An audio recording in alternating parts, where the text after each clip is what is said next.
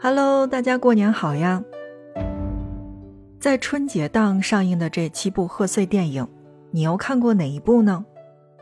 因为易烊千玺和沈腾的双男主设定，国师张艺谋执导的《满江红》从开拍就是春节必看的电影热门。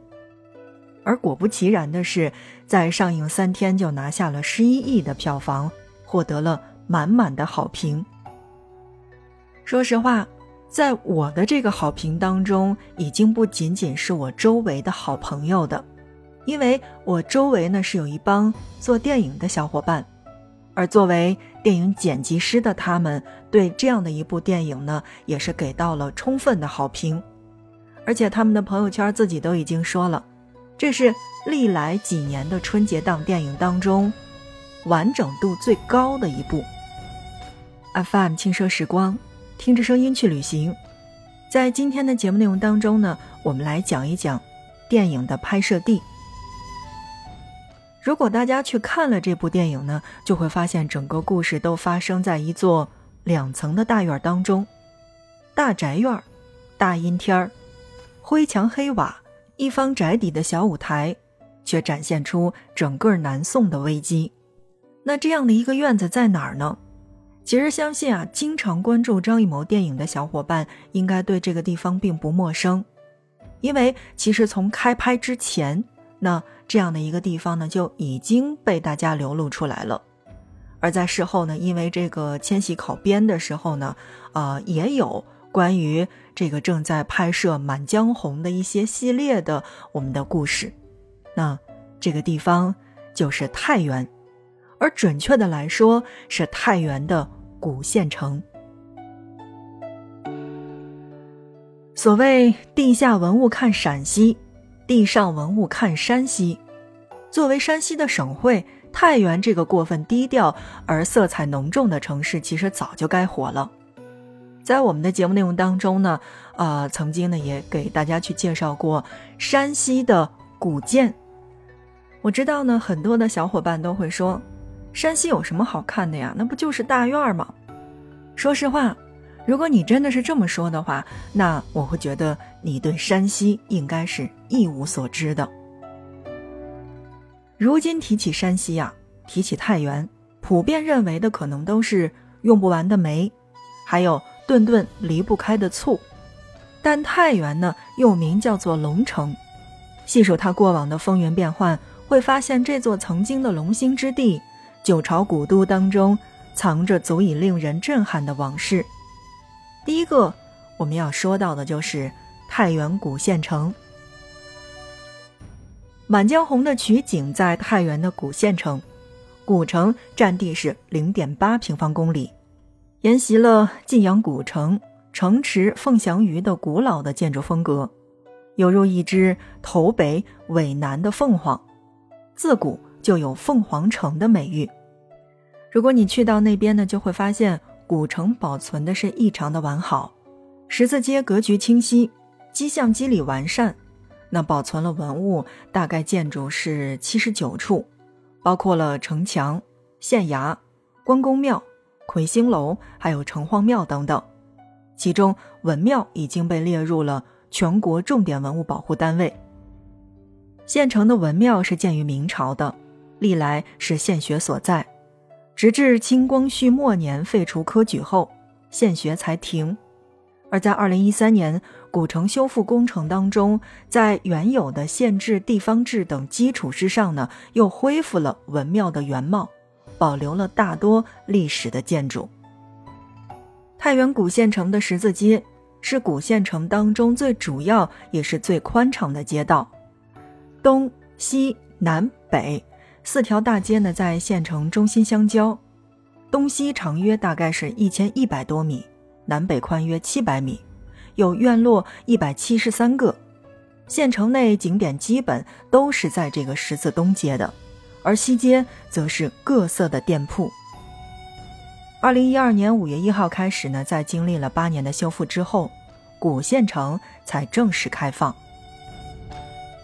说实话。我们印象当中的太原仅仅是山西的省会，可是你不知道的是，太原历史悠久，春秋时期既有建城的历史，以名园、名馆、名窟和名寺出名，有著名的晋阳古八景。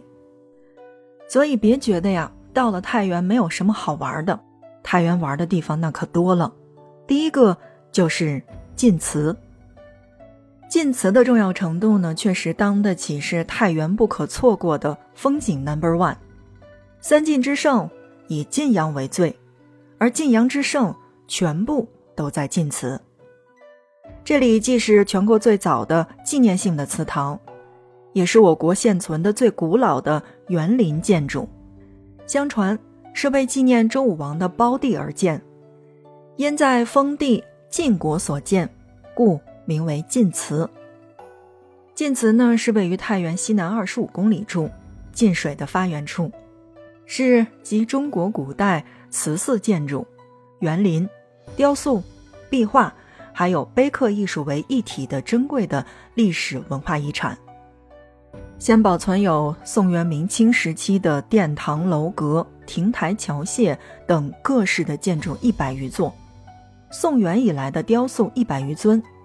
还有铸造艺术品三十余尊，历代的碑刻四百余通，诗文牌匾大概是两百余幅，古树名木九十六株，其中上千年的古树就有三十株。隋朝的舍利塔，唐朝的石碑刻亭，北魏的余昭飞梁，还有北宋的圣母殿、南宋的献殿，元代的石刻，明朝的匾额。清朝的吕祖阁，还有民国的不系舟。值得要告诉大家的是，晋祠的景区其实还是挺大的，一定要提前做好功课，才能完整的去感受这座建筑群落的壮阔和厚重感。否则呀，进去你仅仅是看看古建，去看看那些古墓，看看那些石头。FM 轻奢时光。听着声音去旅行，如果你有打算去晋祠去逛逛的话，那么一定要熟悉它的历史，也或者呢是什么？是你先去看，看完了，比如你真的是对这一部分非常感兴趣的话，其实你可以回来再做研究。说完了在太原必打卡的晋祠之外，那么我们再来关注到的是太原的名馆，叫做。山西博物馆。如果你想以一种最快的方式去了解山西的话，一定要去山西博物馆看看。作为地上文明看山西的代表，这里可谓是家底殷实。历史课本上出现过的那些国家宝藏，如今就静静的在晋博展厅当中等着你的到访。山西博物馆的夏商踪迹。晋国霸业、佛风遗韵等多个主题常设展厅都相当的惊艳，镇国之宝多处难分伯仲，晋侯鸟尊、彩绘烟鱼铜灯、侯马盟书，每一件都名震海内。因为有着“地上文物看山西”之说，晋博的另一个亮点呢，则是对省内的众多的古建筑做出了专门的汇总与展示介绍。如果你计划深度的去探访山西的古建的话，这里更是做功课的首选。其实说到山西呀，不仅仅是有大同的云冈石窟，你不知道的是，还有一处非常著名的石窟，小众且博众。这个地方叫做天龙山石窟。昔日小而精的天龙山石窟呢，也是近代中国文物被盗流失的悲惨的缩影。天龙山石窟呢，在太原市西南四十公里的天龙山腰。北齐时，山下兴建天龙寺后，此山便称为叫做天龙山。这里曾是北齐皇帝高阳之父高欢的避暑宫。天龙山石窟分布在天龙山东西两峰的这个悬崖腰部，有。